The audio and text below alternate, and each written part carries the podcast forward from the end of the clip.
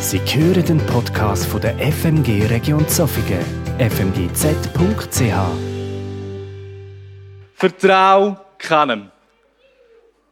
Das sagt er zu seinem eigenen Sohn.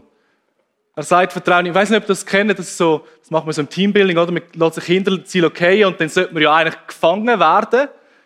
Aber er sagt eben seinem Sohn, die erste Regel ist, vertrau keinem.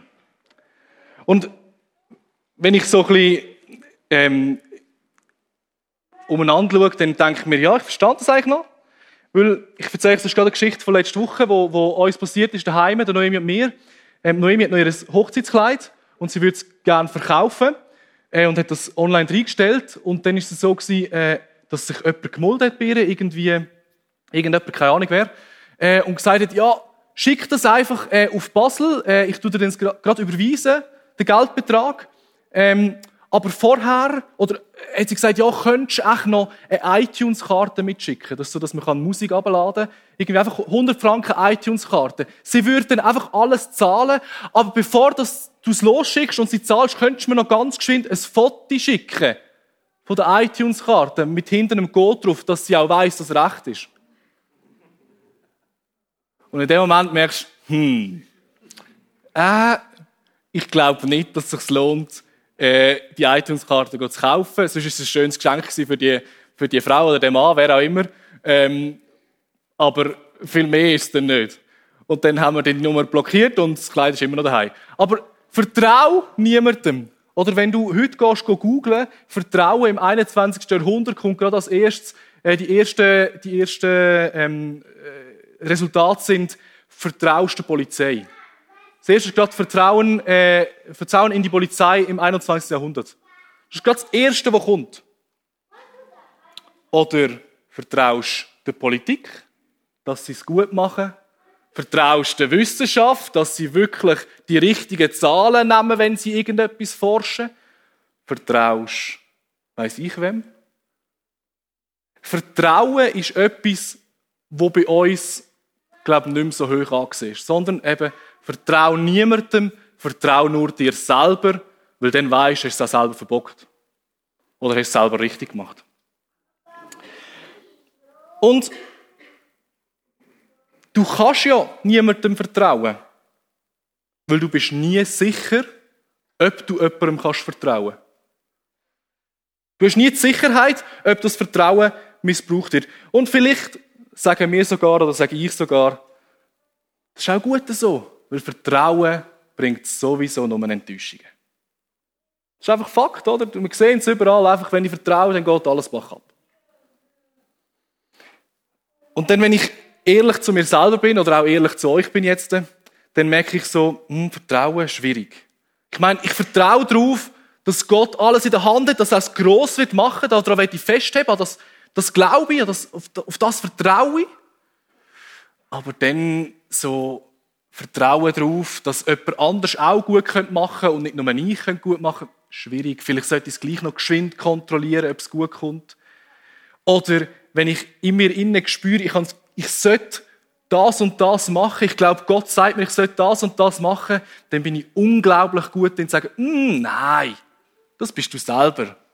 Und sowieso, wenn jetzt du nicht zu dieser Person gehst, irgendjemand anders schickt Gott sicher. Dann tue ich lieber mich selber ein bisschen zurücknehmen und vertraue vielleicht nicht so fest darauf, was, was Gott mir sagt oder vertraue auch nicht anderen Menschen an, dass sie es auch machen könnten. Da bin ich wirklich, wirklich schlecht, bin ich ganz ehrlich. Vertrauen ist etwas, wo mir immer wieder sehr schwer fällt. Und im gleichen Moment, wo ich angefangen habe, die Gedanken zu bewegen, kommt mir meine Predigt in den Sinn zu dem Thema, wo wir jetzt auch wieder mit drin sind, zu dem Thema Botschafter sein. Ich dürfen darüber predigen, Botschafter sein heisst gesellschaftsrelevant sein. Und ich habe dort gestartet mit dem, mit dem Bild von Mose beim brennenden Dornbusch. In 2. Mose 3, wo Gott sich im Mose offenbart und sagt, hey, look, da bin ich. Und dann äh, sagt er ihm, wer er ist, und er gibt ihm den Auftrag, gang auf Ägypten und sag dem Pharao, lass das Volk gehen. Und der Mose hat vertraut. Der Mose hat geglaubt, dass Gott ihm das so sagt. Er hat zwar mega Angst gehabt, er hat brutal Schiss gehabt, aber er ist wirklich gegangen.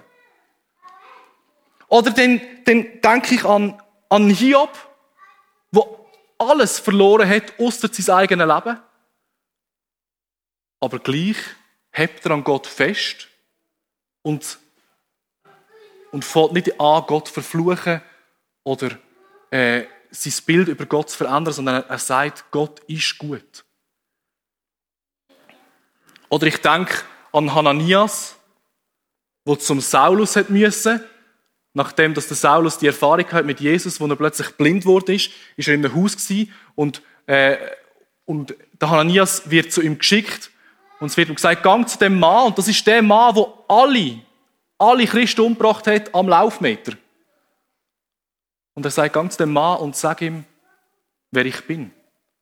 Sag ihm, wer ich bin, wer ich Gott bin. Und der Hananias ist gegangen und es ist nichts, es ist nichts passiert.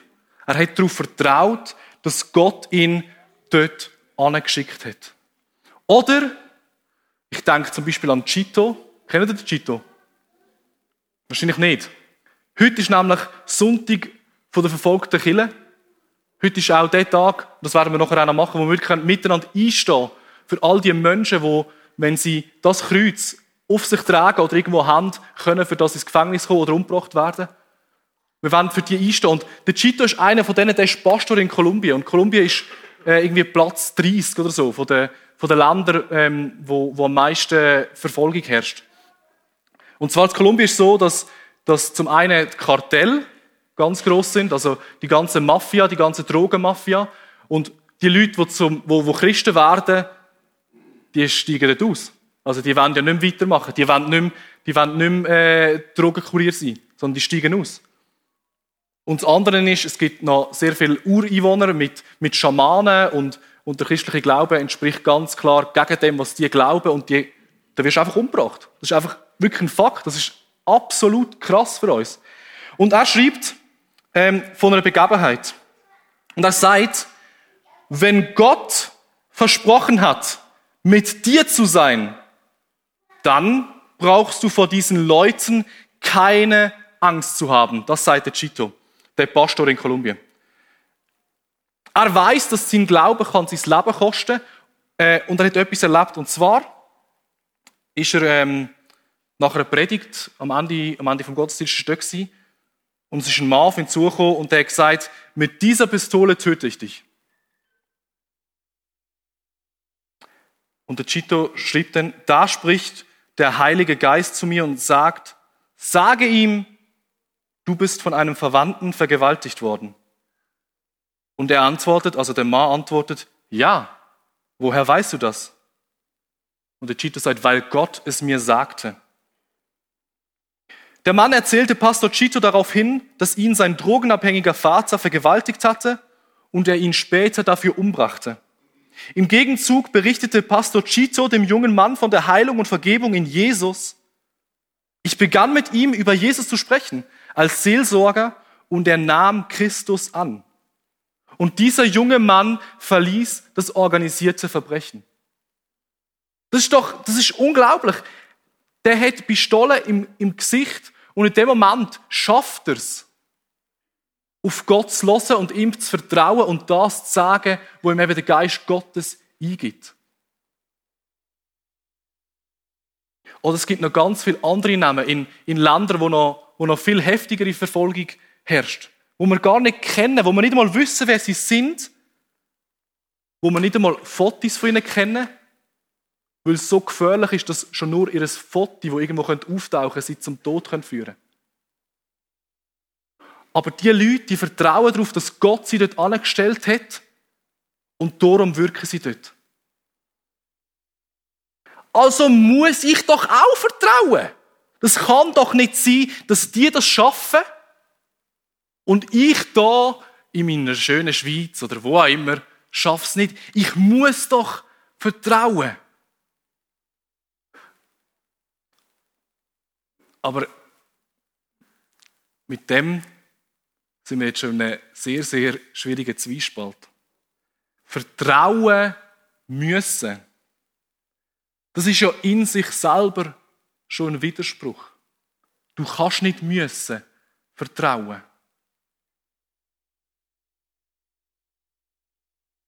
Wieso also vertrauen sie und wieso darf ich ebenso vertrauen? Zumindest vertrauen in den Gott, von dem, wo die Bibel redet, in den Gott, wo der Chito daran glaubt, wo all die Leute daran glauben, zumindest ihm glauben und vertrauen, dass er eben vertrauenswürdig ist. Du musst nicht vertrauen, weil das geht gar nicht. Aber du darfst vertrauen. Und für das müssen wir etwas ablegen. Und zwar unser Wunsch, unsere Sehnsucht nach dieser 200-prozentigen Sicherheit.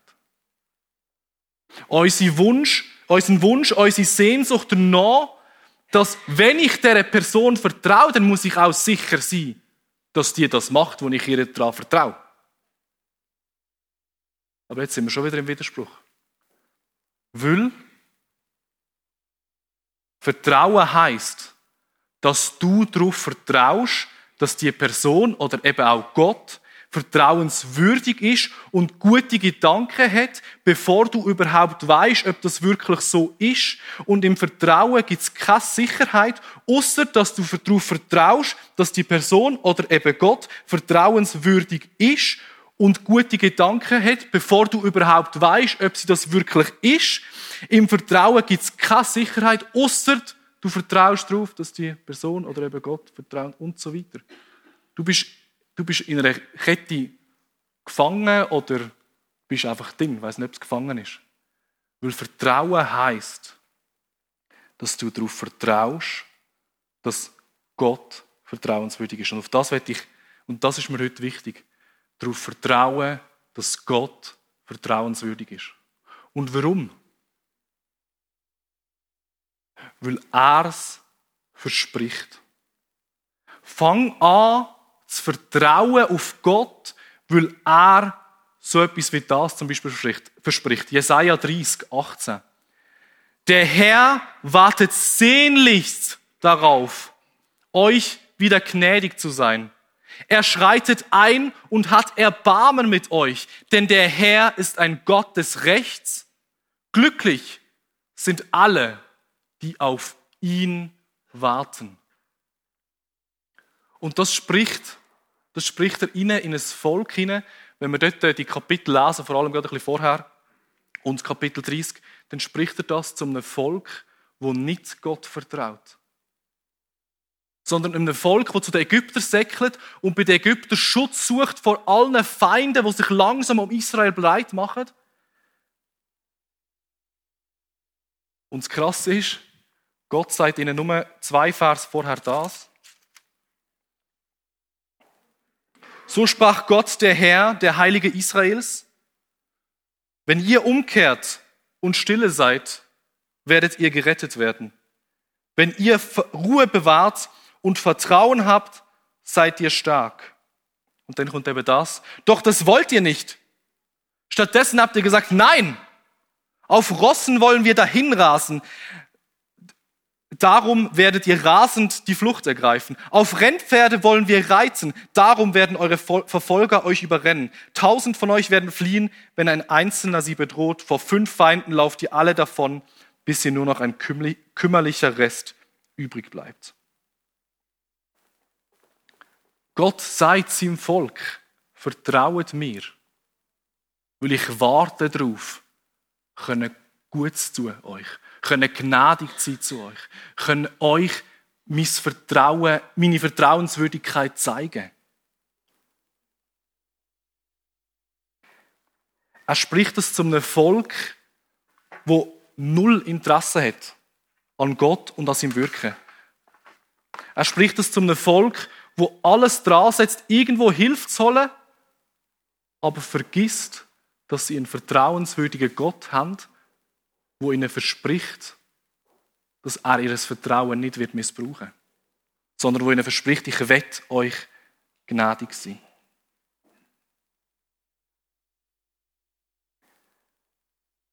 Wieso also auf Gott vertrauen? Wieso überhaupt als Botschafter?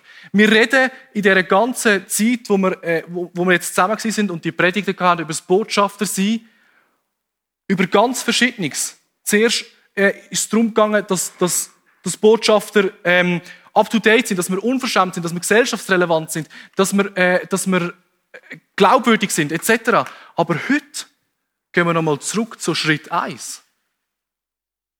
Weil, dass du Vertrauen hast in den Gott, das ist die Voraussetzung, dass du überhaupt Botschafter sein kannst. Du musst nämlich darauf vertrauen, oder du darfst darauf vertrauen, dass er die guten Gedanken über dir hat, dass er eben vertrauenswürdig ist. Und dass er es auch immer wieder gezeigt hat.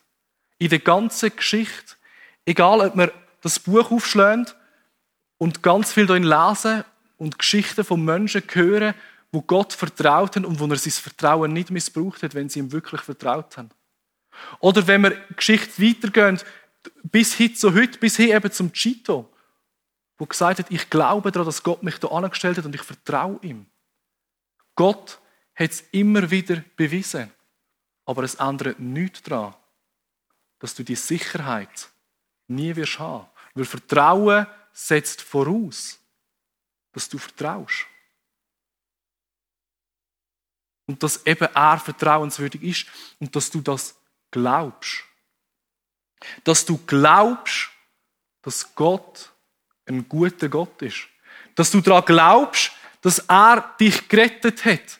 Dass du daran glaubst, dass Jesus Christus auf die Welt gekommen ist, gelebt hat als Mensch umeinander gezogen ist, viel Grossartiges da hat, aber am Schluss es noch viel Grossartiger da hat, nämlich ans Kreuz gegangen ist, gestorben ist. Dass du kannst frei sein, dass du kannst Beziehung leben zu Gott und dass du eben überhaupt kannst verstehen, was es heißt, dass der Gott vertrauenswürdig ist. Und dass er auferstanden ist und durch das alles weggeschaffen hat, wo dich hindert, zu dem Gott zu kommen. Vertrauen heißt, dass du das glaubst. Hey, und wenn du das nicht kannst glauben, dann lies. Fang einfach an lesen. Fang einfach an, die Bibel zu studieren und fang an, Gott zu sagen, ich, ich, ich glaube nicht, dass du vertrauenswürdig bist. Zeig mir, dass du vertrauenswürdig bist.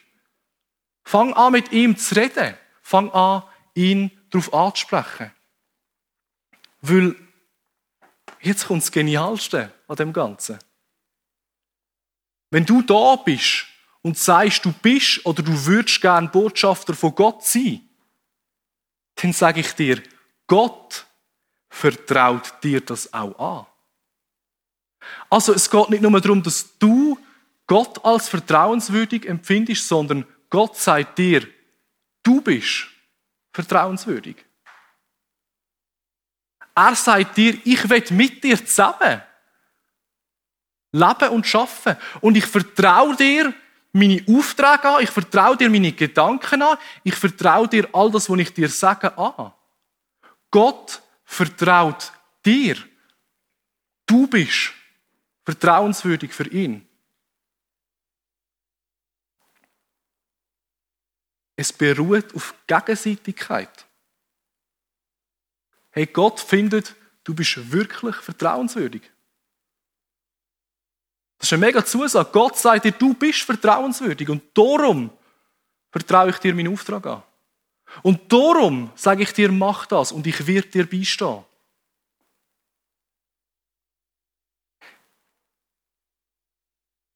Und als Botschafter bist du nicht irgendwie blind oder blauäugig vertrauensvoll, sondern du bist vertrauensvoll, weil du felsenfest davon überzeugt sein, dass du immer wieder erlebt hast und wirst erleben, dass Gott, dein Auftraggeber,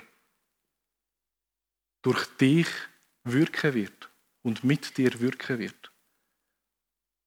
Du darfst als Botschafter in die Welt rausgehen und wissen, dass Gott dich vertrauenswürdig findet und wird mit dir wirken. Und du darfst auch rausgehen in die Welt, und das werde ich dir jetzt einfach sagen, und darfst darauf vertrauen, dass Gott ebenfalls vertrauenswürdig ist und wird mit dir wirken. Vertrauen ist so ein grosses Wort. Und ich habe es am Anfang gesagt, mir fällt es einfach zu sagen, ich vertraue darauf, dass Gott es in der Hand hat und dass Gott wird sein Reich aufrichten. Also das glaube ich und das vertraue ich voll und ganz. Aber in dem Moment, wo es eben darum geht, was das auch für mich heißt und wirklich darauf zu vertrauen, dass Gott mit mir das machen will und dass Gott mir auch immer wieder neuen Auftrag gibt, dort happert es. Und ich bin jetzt noch jung, aber ich bin mir ganz sicher, das ist ein lebenslanger Prozess. Das ist etwas, das nie aufhört. Das können andere da wahrscheinlich viel besser sagen als ich. Es ist etwas, wo du immer dran bleibst. Hey, und ich werde euch zum Schluss etwas vorlesen. Und zwar äh, von einer Botschafterin, die eben heute nicht da sein kann, nämlich von der Debbie. Und wo nicht da sein der Paul hat schon angetönt, weil sie wieder mit so wüsten Schmerzen blockt wird, wo ich mir nicht vorstellen kann. Wo sie einfach ans Bett fesseln, weil sie sich nicht bewegen kann, weil es so schlimm ist. Hey, und wegen dem stand ich jetzt da und dürfte die Predigt machen. Aber gleichzeitig ist sie jemand, der von sich selber sagt, Vertrauen ist etwas, wo ihr unglaublich schwer fällt. Und trotzdem erlebe ich sie als eine Person, wo dem Gott vertraut. Wo darauf vertraut, dass er mit ihr etwas vorhat. Wo darauf vertraut, dass sie einen Auftrag hat von ihm. Und dass er eben auch einschreitet und Erbarmen hat mit ihr. Weil der Herr ein Gott ist vom, vom Recht und glücklich sind alle, die auf ihn warten, so wie es in Jesaja steht. Und ich werde euch den Text vorlesen. Der ist aus einem bald veröffentlichten Buch, das kommt nächstes Jahr raus von ihr, ähm, wo sie mit den Lesern zusammen eine Reise macht durch ihre Leidensgeschichte, durch ihre physischen und psychischen Schmerzen, wo sie, wo sie wirklich schon lang, lang mit sich umtreibt. Ähm, und der Text heißt beherztes Vertrauen. Fasziniert beobachte ich, wie Nebelschwaden in erstaunlicher Geschwindigkeit vorbeigleiten. Sie sind so dicht, dass ich bis jetzt keinen Blick auf die Schönheit, die hinter ihnen liegt, erhaschen konnte. Ein Ehepaar, das eben angereist ist, steht mit mir auf der Terrasse, um das Schauspiel zu beobachten. Sie fragen mich, was von hier aus genau zu sehen sei. Gern beschreibe ich es Ihnen, da ich nicht zum ersten Mal an diesem Ort bin. Vom Fuße eines malerischen Sees erhebt sich eine majestätische Bergkette, die mich immer wieder neu ins Staunen versetzt. Eine Vielzahl von Fotos ist der Beweis für ihre Existenz. Das Ehepaar wartet ungeduldig, dass der Nebel aufreißt und auch sie die Schönheit zum ersten Mal bewundern können ein eindrückliches Sinnbild für das menschliche Vertrauen. Hinter den Nebelbänken, die meinen Blick verschleiern, liegt die erhabene, majestätische Schönheit, Allmacht und Gnade Gottes. Bloß Nebel zu sehen bedeutet keineswegs, dass die dahinterliegende Schönheit verschwunden ist, sondern lediglich, dass meine Sichtweite zurzeit eingeschränkt ist. Dies erinnert mich an ein Erlebnis. Ungefähr vier Wochen nach meiner Rückenoperation. So oft hatte ich in den Jahren vor Beginn meiner Schmerzgeschichte in Referaten über das Vertrauen gesprochen. Doch nun lag ich entmutigt im Bett und fühlte mich wie eine Schülerin, die das Alphabet neu lernen musste. Wobei es in Wirklichkeit um sehr viel mehr ging, als darum, ein neues Wort zu lernen. Meine existenzielle Sinnkrise bot die Möglichkeit, zu einem tieferen Verständnis von Vertrauen durchzudringen. Zweifel nagten an meinem Herzen. Wie sollte Gott es gut mit mir meinen, wenn er mich diesem Schmerz aussetzte, ohne einzugreifen? Meine Gedanken drehten sich in einer Negativspirale, wie auf einer Wasserrutschbahn und führten mich direkt ins Becken des Selbstmitleids. Darin badete ich eine ganze Weile. Doch das war gefährlich. Überall lauerten Strudel, die mich in die Tiefe ziehen wollten. Ich spürte, es liegt an mir, ob ich mich weiter treiben lasse oder aus dem Becken steige. Ich habe die Wahl. Unter Tränen sprach ich im abgedunkelten Schlafzimmer laut mit Jesus. Jesus, ich will dir vertrauen, dass du es gut mit mir meinst. Auch wenn ich im Moment nichts davon fühle. Ich will vertrauen, dass du mich liebst, auch wenn du im Moment weit entfernt scheinst. Und ich will vertrauen, dass du weiter siehst als ich. Dass das, was ich jetzt erlebe, irgendwie Sinn macht im großen Bild. Dass du für mein Leben vor dir siehst. Es ist nicht so, dass jener Moment alles verändert hätte, aber es wurde mir nie zuvor bewusst, dass Vertrauen eine Entscheidung ist, die ich immer und immer wieder neu treffen muss. Daher ist Vertrauen letztlich Herzenssache. In der Bibel steht das Herz stellvertretend für das Innere eines Menschen, für unser ureigenstes Wesen, was in unseren Herzen ist und wie wir damit umgehen, prägt alles an uns. Unser Handeln, Denken, Fühlen, Entscheiden, unsere Identität, den Charakter, die Persönlichkeit. Kein Wunder, dass die Bibel immer wieder an die Wichtigkeit des Herzens erinnert. Zum Beispiel in Sprüche 4.23. Vor allem aber behüte dein Herz, denn dein Herz beeinflusst dein ganzes Leben. In schwierigen Zeiten wird mutiges und beherztes Vertrauen auf Gott und seine Güte zu einer großen Herausforderung.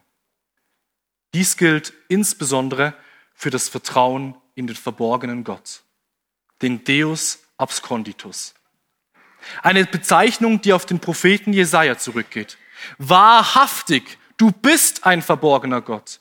Hier beginnt Vertrauen mit der Erkenntnis, dass Gottes Verborgenheit nicht seine Abwesenheit bedeutet. Während ich noch all meine Warum-Fragen stellte, höre ich Jesus fragen, vertraust du mir, dass ich größer bin als dein Schmerz, dass ich immer bei dir bin, dass dein Leben in meiner Hand liegt und ich mich um dich kümmere?